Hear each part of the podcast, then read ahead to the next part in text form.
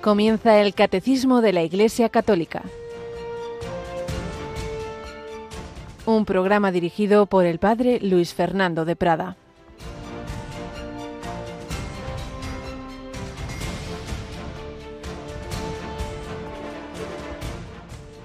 Bendita tú entre las mujeres y bendito el fruto de tu vientre. ¿Quién soy yo para que me visite la madre de mi Señor? Pues en cuanto tu saludo llegó a mis oídos, la criatura saltó de alegría en mi vientre. Bienaventurada la que ha creído, porque lo que le ha dicho el Señor se cumplirá. Alabado sean Jesús, María y José. Muy buenos días en este jueves 21 de diciembre, estas ferias mayores de esta preciosa semana de Adviento en la que vamos recordando en las lecturas los acontecimientos previos al nacimiento de Jesús. Hoy cuando María, ayer oíamos su vocación, su anunciación, en vez de quedarse quitecita ahí en su casa tan contenta, hace ese camino de caridad, de amor, de, de, de ir a ver a su pariente Isabel, ayudarla en ese final de su embarazo, haciendo pues realmente esa primera procesión del Corpus lleva a Jesús ya en sus entrañas y al estar María llena de gracia, llena de Jesús, un simplemente el saludar a su pariente, a su prima o tía o lo que fuera, que tampoco es del todo claro, pero tampoco nos importa mucho, solo de saludarla, Isabel se llenó del Espíritu Santo, el niño en sus entrañas recibió una gracia especial, lo notó, que, que se ponía ahí a bailar ese niño, una comunicación entre dos niños concebidos y no nacidos, Jesús y Juan Bautista, una comunicación entre esas mujeres, recibe la gracia de la fe, se da cuenta, Dios la ilumina, con quién está, bendita tú entre las mujeres, pero si es una jovencita que tú la has visto desde chiquitina, pero sí, sí, pero ahora es la Madre de Dios, ¿quién soy yo para que me visite la Madre de mi Señor? Recibe salud de la fe, María es la Madre de Dios, ¿quién soy yo? como cuando el centurión dirá no soy digno de que entres en mi casa y decimos en la Santa Misa antes de comulgar, no soy digno, pero una palabra tuya bastará para sanarme. Y en cuanto tu saludo llegó a mis oídos, la criatura saltó de alegría en mi vientre. Esa es la alegría que nos quiere dar el Señor a través de María. Esa es la alegría que la prolongación de Jesús en la historia, en el, en el mundo, es la Iglesia, a través de ella nos quiere dar, a través de los sacramentos, a través del anuncio de la palabra, a través de los medios de evangelizadores, como son los medios de comunicación social, como es este medio de la del Radio María, y por eso cuantas tantísimas personas siempre y especialmente en estos días de campaña nos compartís, ay, desde que he descubierto Radio María, qué paz, qué alegría, qué esperanza. Sí, tengo los problemas que tenía, pero los vivo de otra manera. Es una maravilla. Mi vida ha cambiado. Pues claro, pues no es la radio, no es que somos nosotros. Yo no tengo un botón para cambiar la vida de nadie. Es que realmente el Evangelio transforma la vida. El Señor actúa, la gracia de Dios, la Virgen María. Radio María, radio que lleva a María, que prolonga la visitación que quiere visitar todos los corazones. ¡Qué maravilla! Bueno, Marta, buenos días, ¿qué tal estamos? Muy buenos días, padre. Pues muy contenta. Como ha dicho en la antífona del Benedictus, en cinco días viene el Señor, así que muy feliz. que, que, yo no sé muy bien, la liturgia a veces pone frases y digo cinco, pues no me salen las cuentas, ¿verdad? Contando desde hoy, incluido más o menos. Sí, más o menos. Hay tradiciones litúrgicas que tendrán un origen que habría que conocer bien para entenderlas, ¿no? Pero bueno, ya se entiende que está muy cerca el Señor, que está muy cerca. Bueno, pues en estos días últimos tenemos también momentos especiales en Radio María. Si este de tiempo navideño es un tiempo muy de niños, esta tarde tenemos algo de niños, ¿verdad? Efectivamente, a las seis de la tarde vamos a rezar el Santo Rosario con niños desde aquí, desde los estudios de Radio María. Algunos niños vendrán aquí, otros se conectarán por teléfono, pero la verdad que es una maravilla cuando los oímos rezar. Claro que sí. Y el sábado, pues te vas con, con Paloma, con Ángel, a ver, a ver, ¿a dónde? Pues me voy a pasar frío a Sigüenza. Sí, desde luego, mucho frío. Nos vamos a Sigüenza para ofrecer a todos nuestros oyentes la Santa Misa en la que Monseñor Julián Ruiz Martorell va a tomar posesión como obispo de la diócesis de Sigüenza, Guadalajara. Esto es el sábado 23 de diciembre a las 11 de la mañana, a las 10 en Canarias. Será en la Catedral de Santa María de Sigüenza. Siempre que vamos a que vamos a esas retransmisiones en invierno en una catedral, yo cuando las he hecho me llevo tropecientos capas y aún así casi siempre me la cojo, así que ya te puedes abrigar. Sí, sí, sí. La verdad, bueno, yo más o menos soy de Guadalajara, entonces más o menos tengo costumbre al frío, pero, pero hay que abrigarse, sí, sí.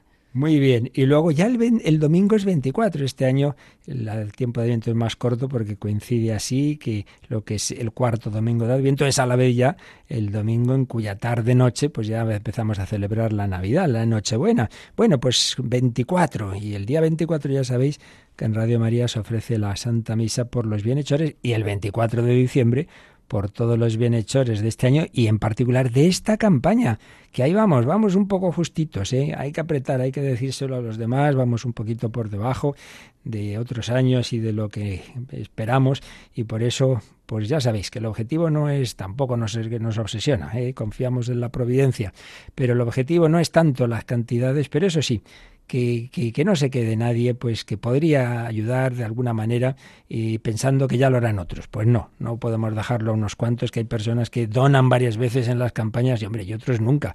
Pues eso, ya sabéis que en cuanto acabe este programa, están ya nuestros voluntarios al teléfono, al 91 822 8010 y que ahí podéis hacer esa aportación, ese granito de arena. Y entonces el domingo, la misa de 10 la celebramos aquí en nuestra capillita lo ofrecemos por todos los voluntarios, todos los bienhechores de esta campaña. Será ya luego la última hora de campaña de esta parte del Adviento y luego descansamos ya hasta la semana siguiente y os pedimos ese empujoncito para que llevemos esta alegría que María llevó a Isabel, la llevemos a todos la alegría de la santidad, la alegría que había en esa casa, a pesar del dolor, a pesar de que habían perdido a la madre, pues tan joven, a pesar de todo, eh, esa alegría de, de la casa, de la familia de don Luis Martín, de la que estamos hablando, la familia de Santa Teresita del Niño Jesús.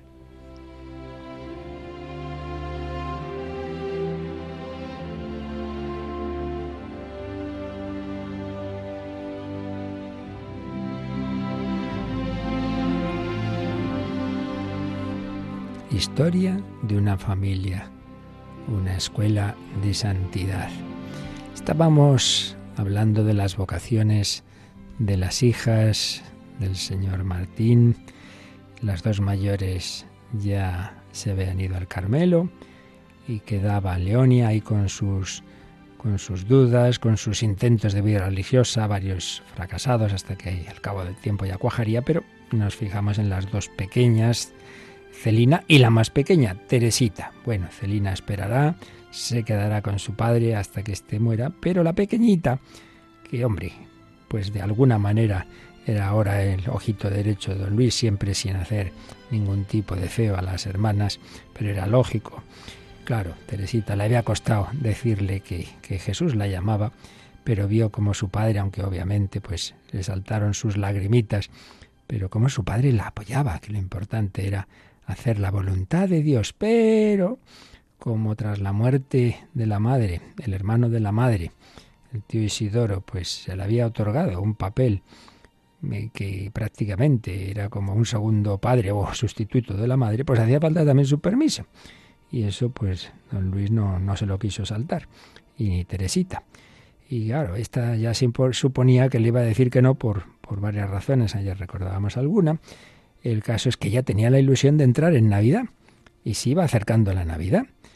Y entonces, que, pues venga, venga, vamos a decírselo. Y claro, lo que se sospechaba.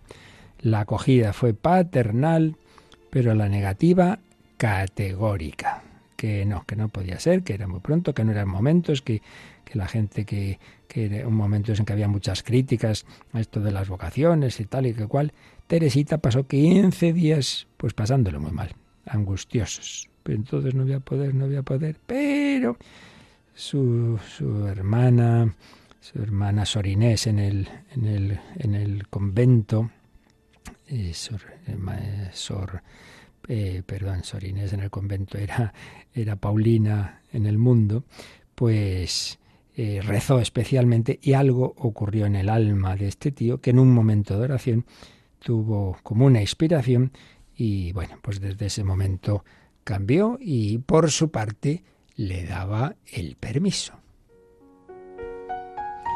Sí, claro, pero ahora hacía falta que el convento como tal la admitiera y el régimen de aquel momento que había en, estos conventos es que no, no bastaban las monjas que estuvieran de acuerdo, había un superior del Carmelo, un sacerdote, que como había habido, ya os contaba, pues una chica que quería entrar y la familia se opuso y había habido muchas críticas, calumnias contra este hombre, pues estaba de, de, de pocas, con cara de pocas, pocos amigos, digamos.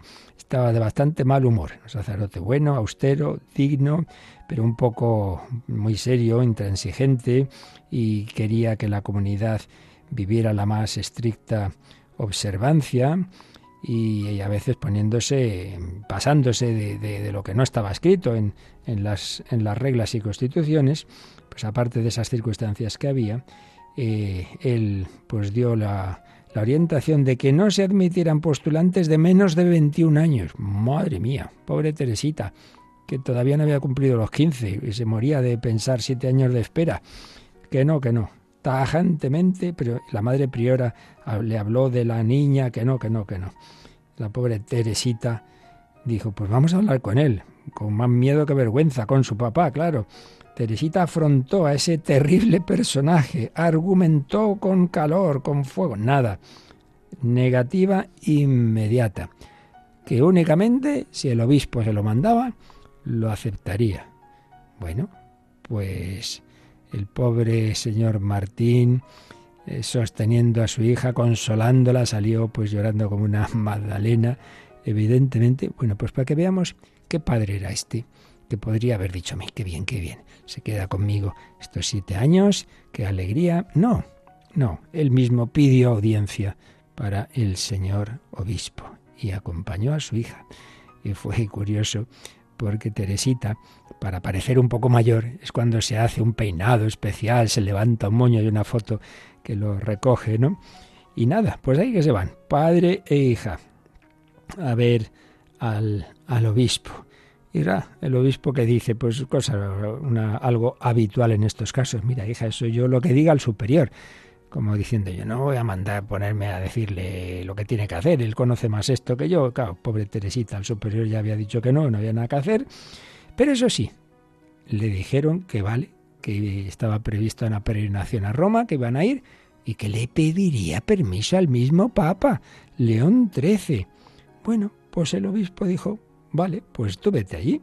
Incluso, pues, pues que ayudaría en esa de cara a esa entrevista. Qué barbaridad. Fijaos qué bonito que el obispo eh, se quedó muy pensativo viendo que ese hombre, ese padre mayor, ya con sus achaques, con enfermedades que, que podían ser y luego fueron pues, pues muy serias, cómo, aunque eh, al corazón le costara, cómo estaba apoyando a su hija.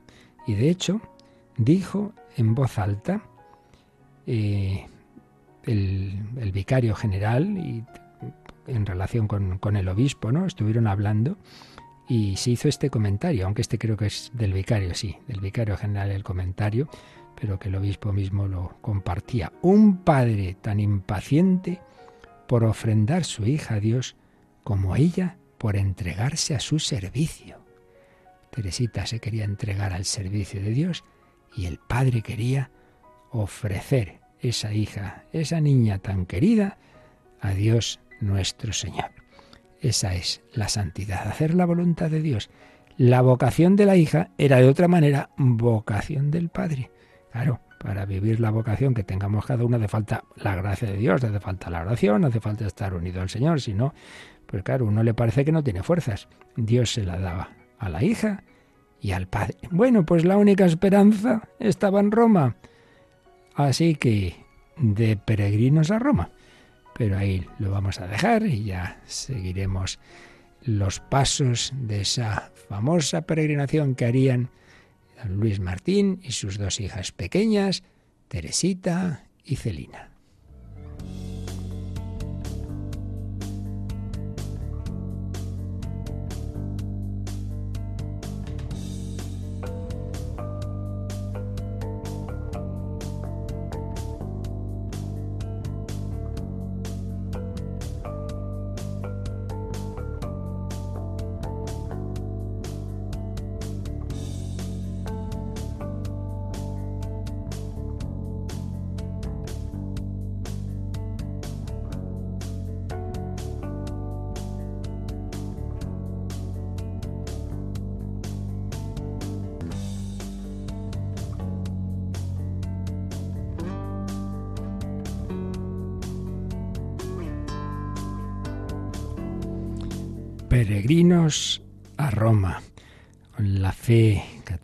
Con el ejemplo de los mártires, con mucha devoción vivirían esa peregrinación en, en ese espíritu de la fe, de la fe católica, familia católica.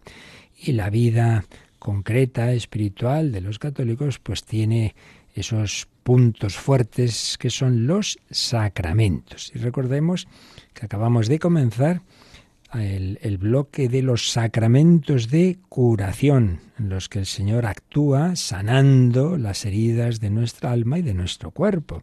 Estos sacramentos son la penitencia o reconciliación o confesión, en fin, varios nombres que enseguida veremos, y eh, la unción de los enfermos. Pero antes habíamos hecho una introducción general sobre este sacramento, sobre estos sacramentos en el contexto de los siete sacramentos. Recordábamos que hay tres bloques de sacramentos, una de las divisiones más habituales, que son sacramentos de iniciación por los que vamos entrando en esa vida espiritual, en esa vida divina de Cristo en nosotros, que son bautismo, confirmación y Eucaristía.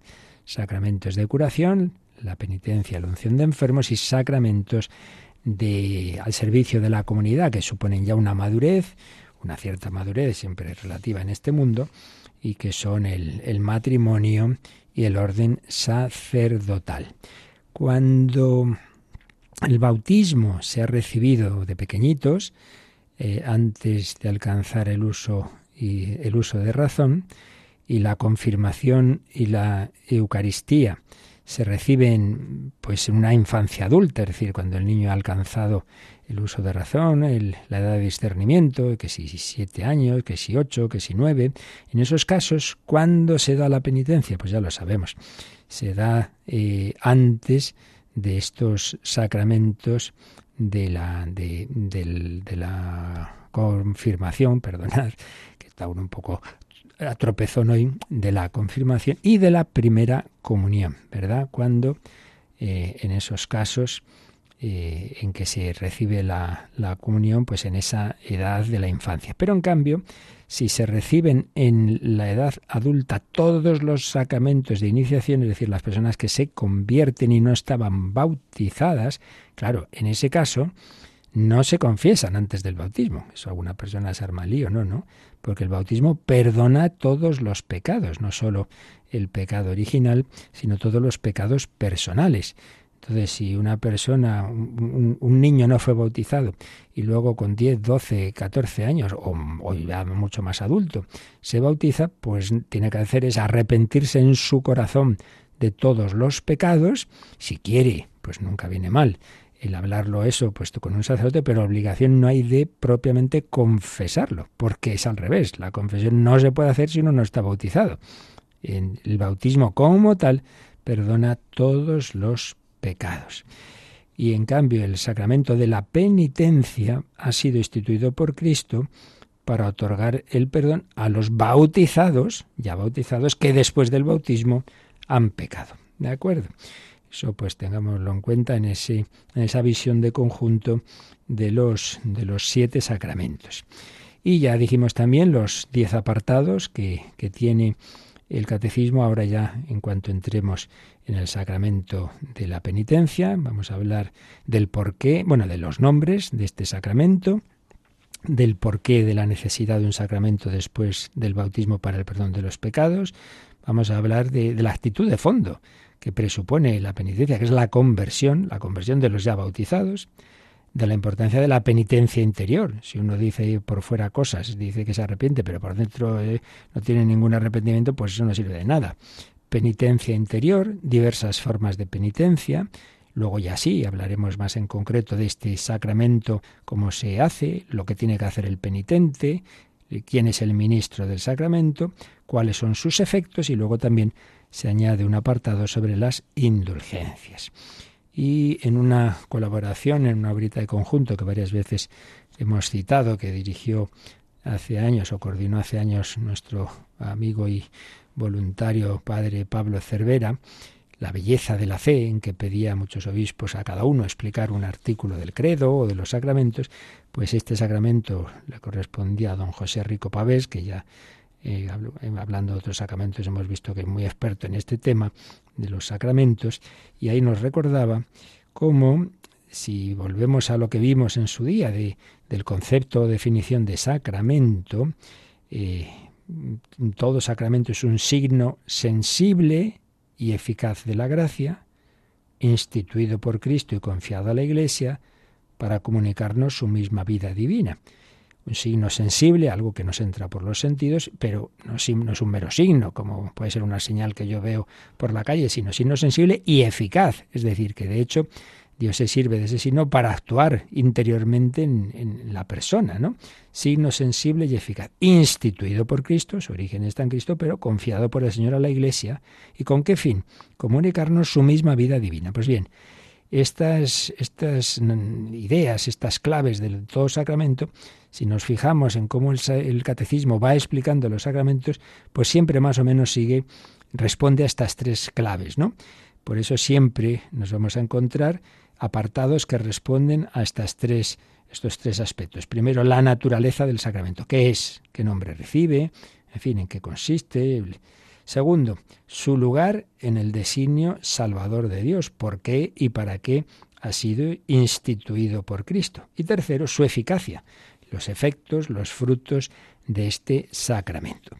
Pues este es el panorama general y después de que leímos el otro día los dos primeros números de este bloque de los sacramentos de curación, el 1420 y el 1421, que nos hablaban, pues esto que estoy diciendo, ¿no? del, del conjunto de los siete sacramentos y como Jesús es el médico de nuestras almas y nuestros cuerpos. Recordábamos esa escena tan bonita cuando le ponen un paralítico delante de Jesús en, en esa casa, probablemente la, la de San Pedro, y Jesús de primeras lo que dice es tus pecados quedan perdonados y luego ya cuando ve que están murmurando, pues que es más fácil decir tus pecados quedan perdonados o decirle al paralítico coge tu camilla, levántate y anda. Y lo hizo, ¿no?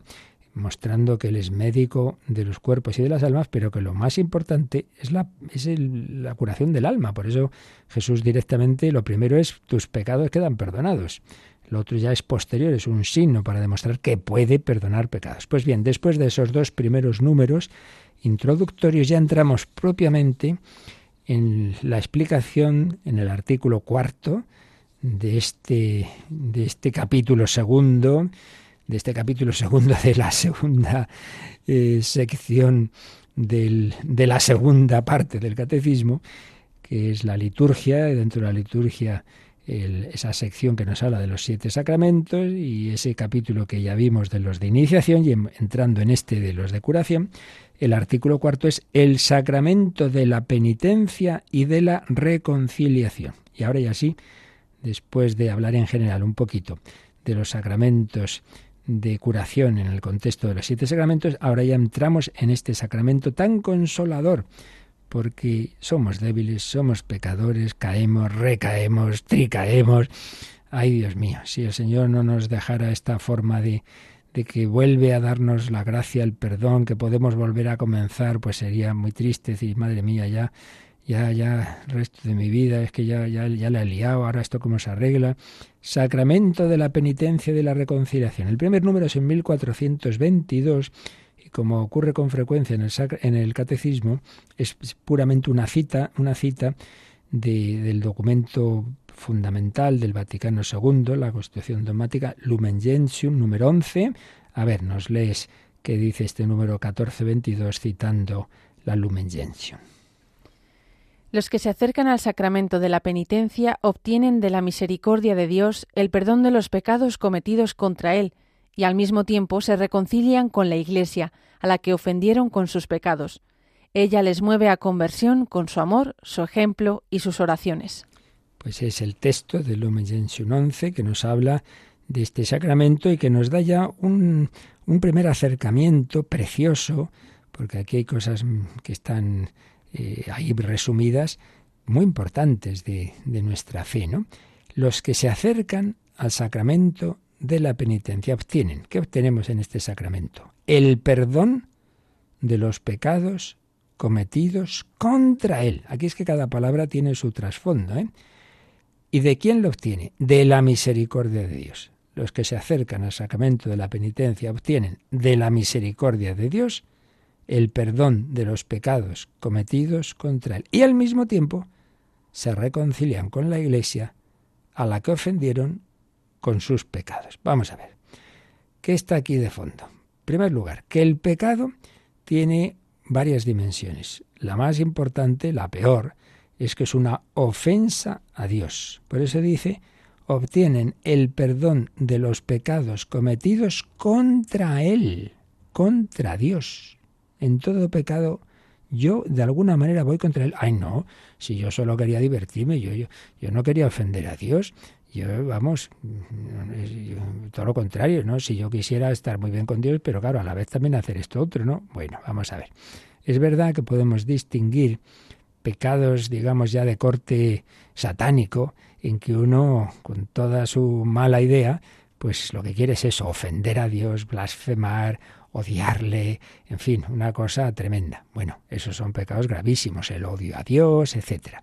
Cierto que la mayor parte de los pecados pues que podamos cometer no son de este tipo, son, son más bien que uno, bueno, pues se deja llevar, como no está suficientemente centrado en Dios, como, como no está feliz en realidad, pues va buscando consuelitos de este mundo, entonces para alcanzar bienes de este mundo, materiales, eh, soberbia, placer, lo que sea, entonces hace lo que sabe que Dios ha dicho que no está bien, que no es nuestro bien.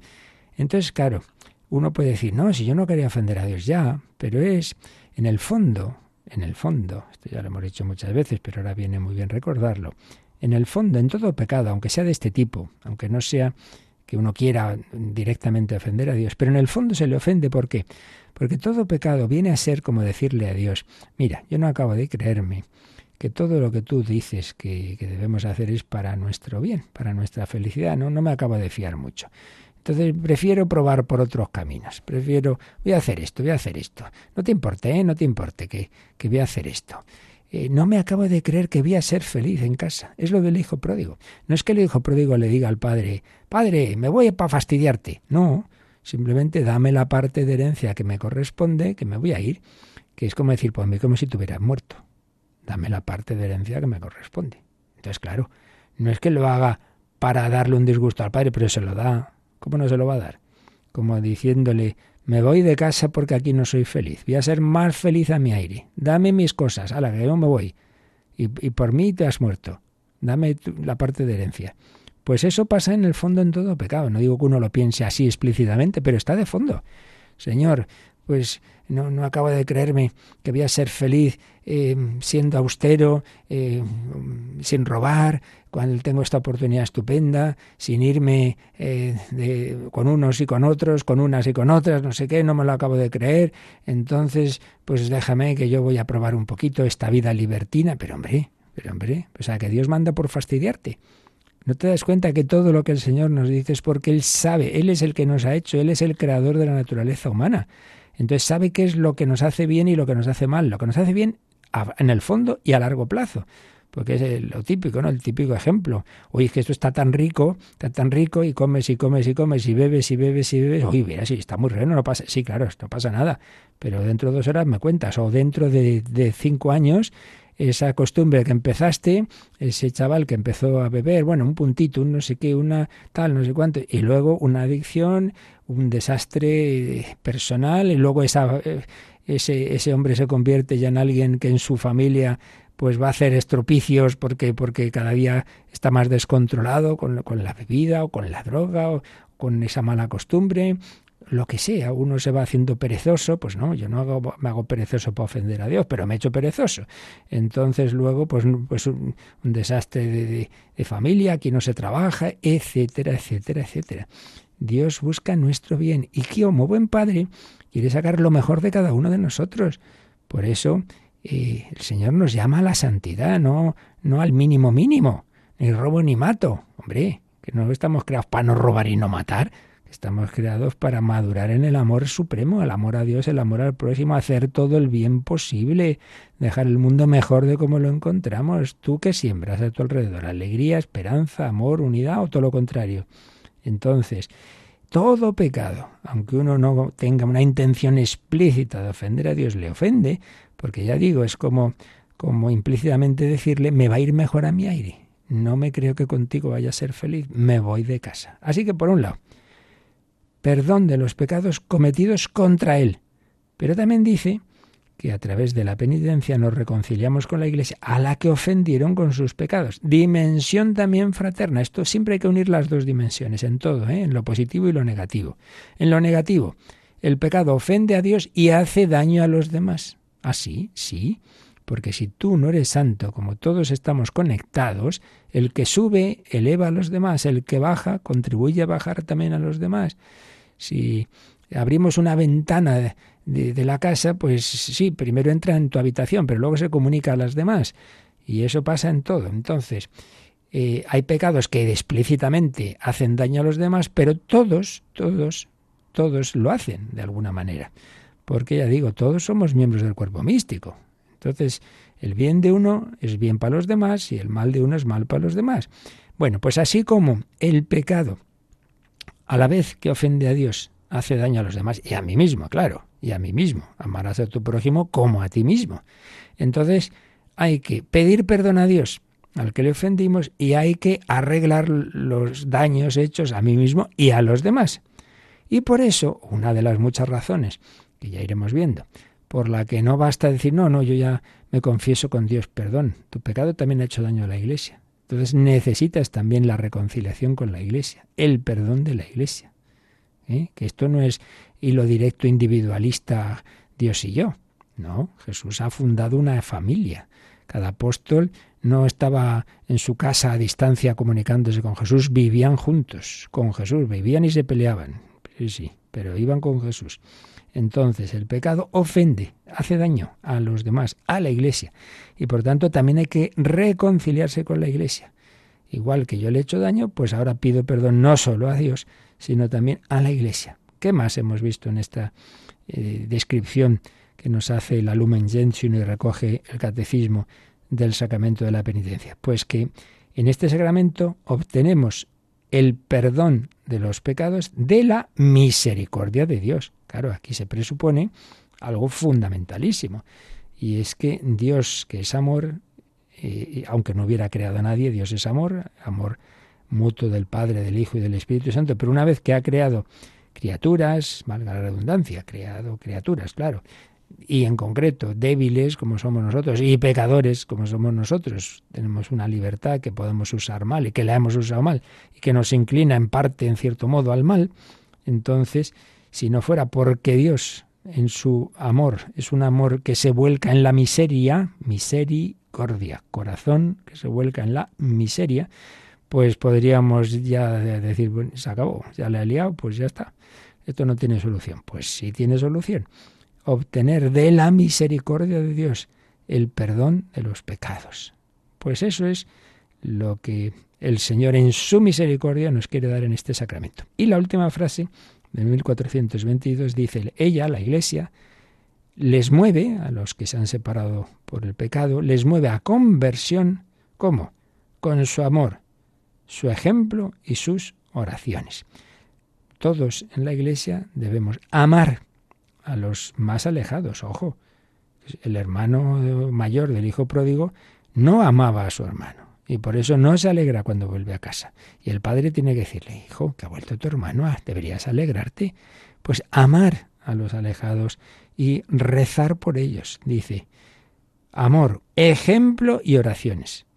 Ejemplo, da ejemplo. Si te pones encima borde con este porque eh, con el hermano menor que se ha portado mal, no, hombre, no, acógelo, que, que tenga ganas de volver a casa, ayudemos. Bueno, pues vamos a dar gracias al Señor y como digo, pues hay que partir siempre de, esa idea de que realmente lo que he hecho es serio, he ofendido a Dios y entonces tengo necesidad de conversión, de conversión. Señor, dame tu gracia, Señor, conviérteme, Señor, haz de mi vida una vida nueva. Toma mi vida, hazla de nuevo. Yo quiero ser un vaso nuevo.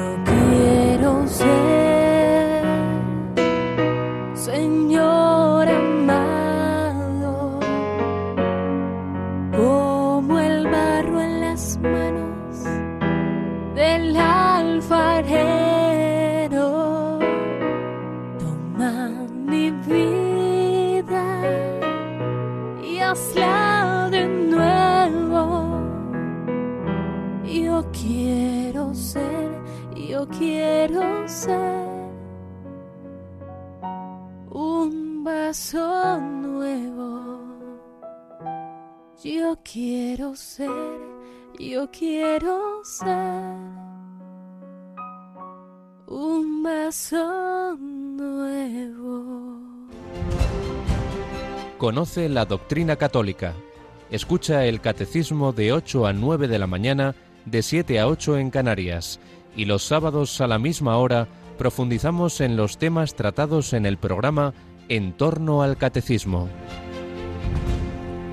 Yo quiero ser un vaso nuevo, sacramento para el perdón de los pecados. Estamos viendo el número 1422, que como suele hacer el catecismo, nos recuerda que en otros sitios, otros puntos del propio catecismo, ha hablado ya de estos temas, hay que relacionar unos aspectos con otros y nos sugiere que releamos un número que vimos eh, eh, cuando estábamos en el credo y en concreto en el artículo creo en el perdón de los pecados. Y ahí vamos a releer el número 980. Por medio del sacramento de la penitencia, el bautizado puede reconciliarse con Dios y con la Iglesia. Los padres tuvieron razón en llamar a la penitencia un bautismo laborioso. Para los que han caído después del bautismo, es necesario para la salvación este sacramento de la penitencia, como lo es el bautismo para quienes aún no han sido regenerados.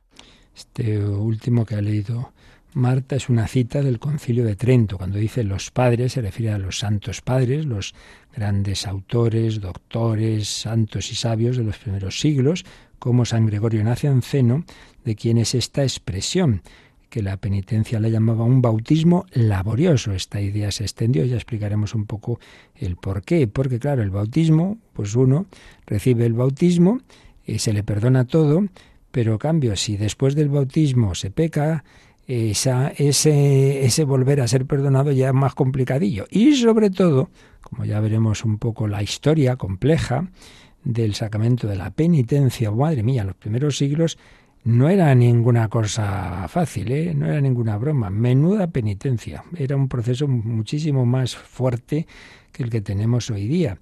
Entonces le llamaban así un bautismo laborioso. Pero se nos ha dicho esto, ¿no? Como por este sacramento el bautizado puede reconciliarse con Dios y con la Iglesia, lo que veíamos antes, ¿no? El pecado ofende a Dios, pero también hace daño a la Iglesia, pues le pido perdón a Dios y a la Iglesia.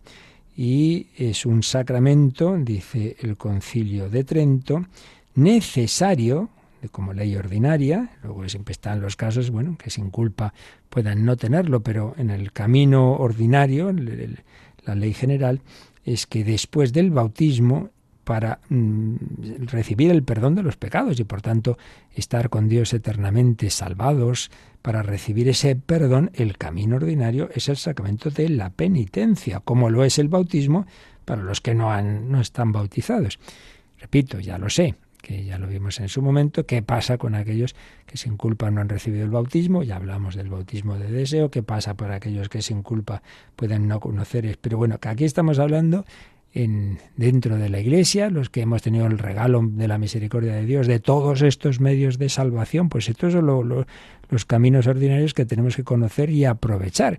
Luego el Señor en su misericordia verá cómo les da su gracia a los que sin culpa, pero los que sí conocemos esto, por favor, aprovechémoslo y digámoselo a los demás y ayudemos a los demás, sobre todo, hombre, esto cuando uno ve, y lo he visto en parroquias, que hay católicos, que ponen pegas a que el sacerdote vaya a casa a ver al enfermo. Ay, no, que se va a asustar. Pero que se va a asustar, hombre, que ya sabemos hacer las cosas, que no voy aquí tocando a, muerto, decir, oiga, que se muere usted, que le hombre, no, que ya sé, que no es así, qué tontería. Y cuántas veces es justo al revés, que, que se, ese enfermo, vuelva usted, por favor, qué bien, tan contento. Pues claro, pues claro que sí, hombre, claro que sí. Entonces, ayudar a recibir estas ayudas, estos sacramentos, la penitencia, la unción de enfermos. Por eso también eh, se le cambió el nombre porque tradicionalmente se llamaba extrema unción y claro, parecía que uno solo la recibe si se está muriendo. Y no es verdad, y no es verdad. Es un sacramento para la enfermedad grave. Y anda que no habré dado yo veces unción a personas que estaban pachuchas y luego, madre mía, han resucitado poco menos. Y en algunos casos... Eh, los sacerdotes conocidos mí me han contado casos auténticamente milagrosos, desaparición de dolores, de repentinamente, etcétera. Bueno, pues eso, que es el camino ordinario por el que el Señor nos da el perdón de los pecados. Y todo ello que viene de la misericordia de Dios. Qué maravilla. Por eso, justamente este número marginal que hemos leído es de ese artículo del credo que yo creo que pocas veces lo pensamos, ¿eh? Que creo no solo en la Trinidad y en Jesucristo y en esto y el otro, es que creo en el perdón de los pecados, que creo que de verdad Dios es capaz de perdonar, de sanar, de rehacer mi vida. Esto es muy importante. Es un artículo de la fe, el perdón de los pecados. Por eso cuando estás, ay, ay, que no sé, que no sé si Dios me ha perdonado, pero hombre, fíjate, si tú te has arrepentido y pedido perdón y te has confesado y has oído, yo te absolvo de tus pecados, no hay vueltas que darle. Créetelo. Dios lo ha hecho. Creo en el perdón de los pecados. Solo Dios, que es justo y misericordioso, tiene ese poder para perdonar y restaurar el daño de la culpa.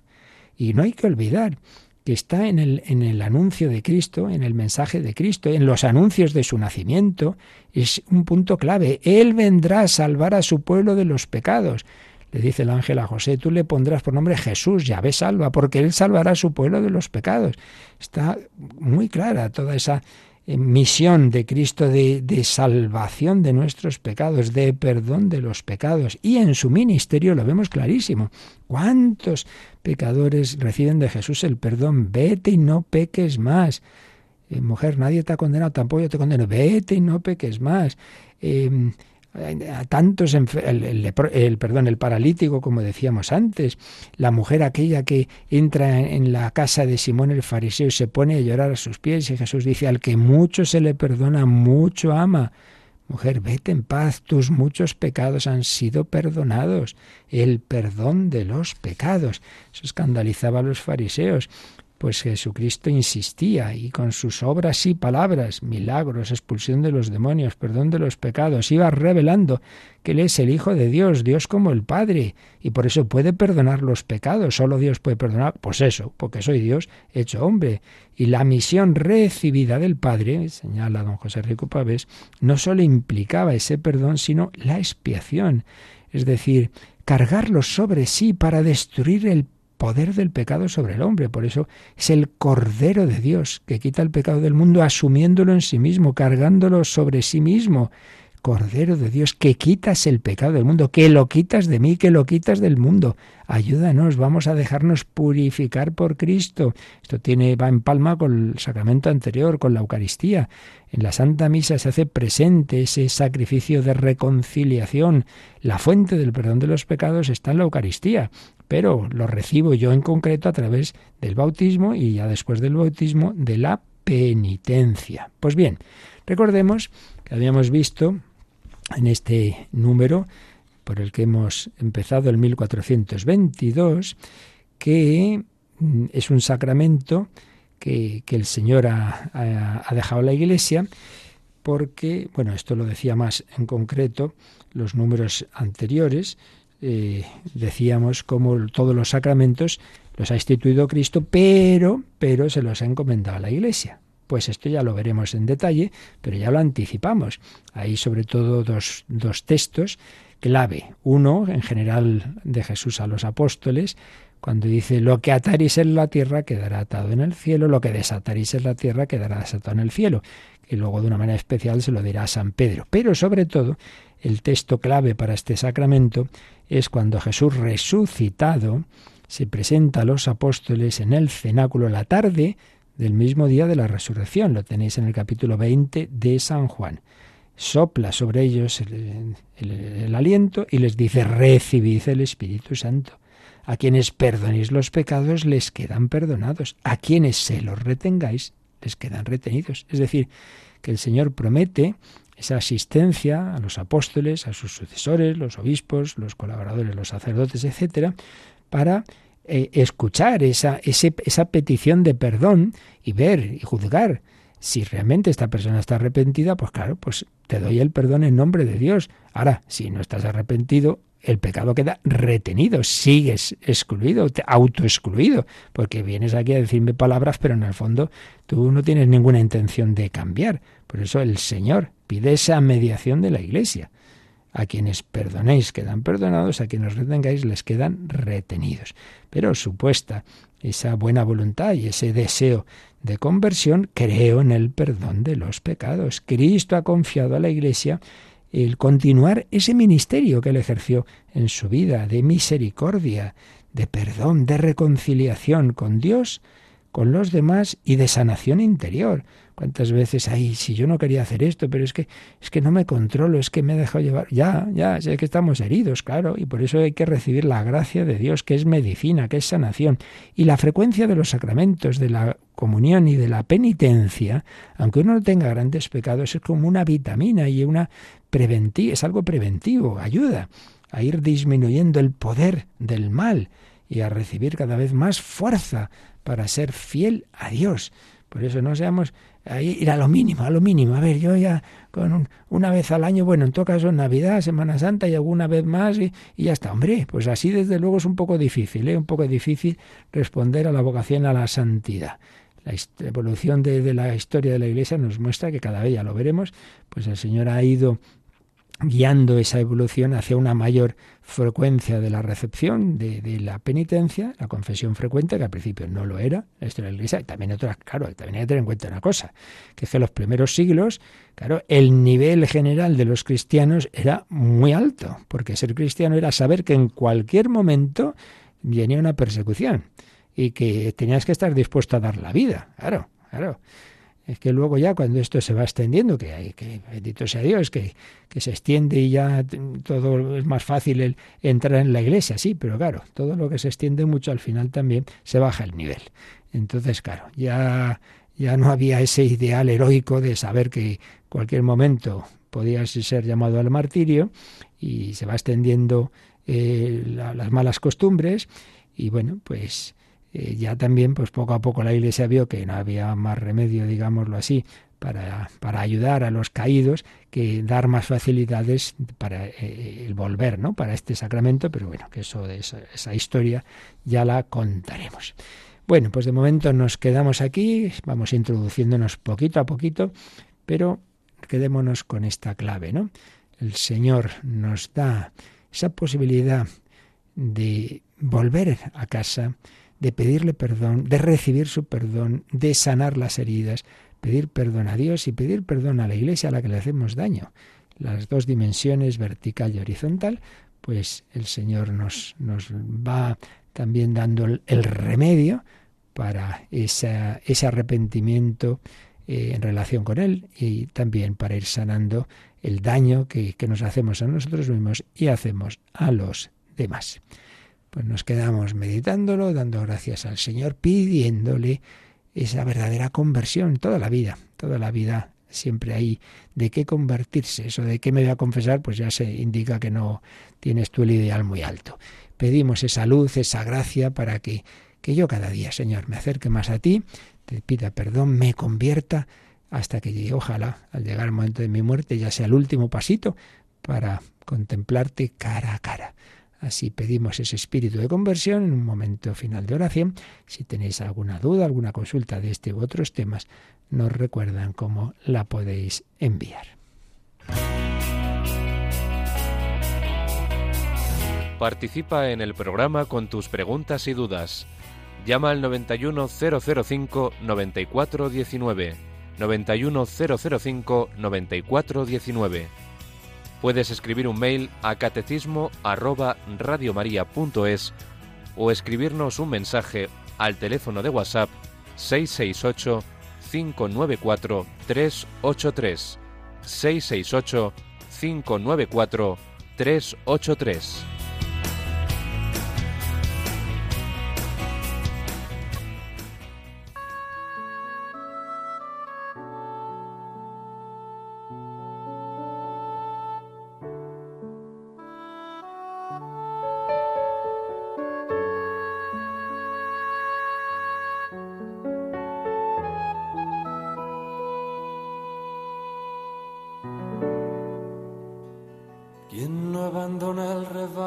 el desierto por una oveja perdida y sobre los hombros la lleva hasta casa lleno de alegría.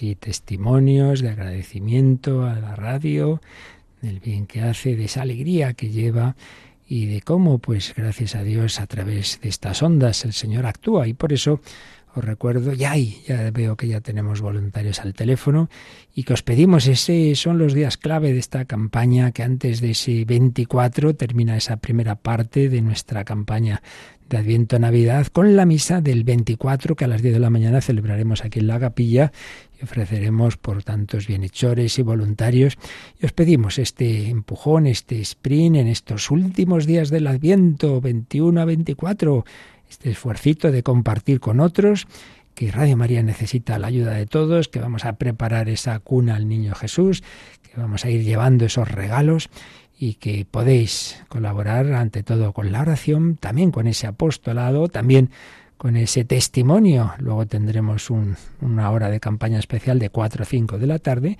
Si vais enviando testimonios a este correo donde vamos recibiendo testimonios arroba radiomaria.es o al WhatsApp 668-594-383, os compartimos ahí.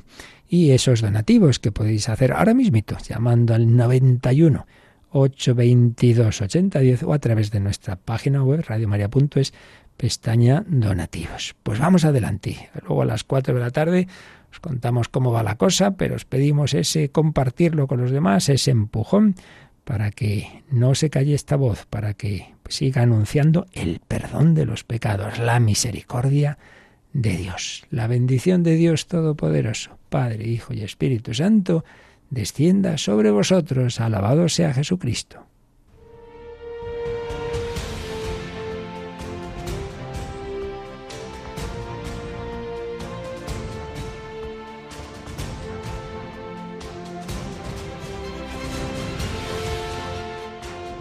Han escuchado en Radio María el Catecismo de la Iglesia Católica, un programa dirigido por el Padre Luis Fernando de Prada.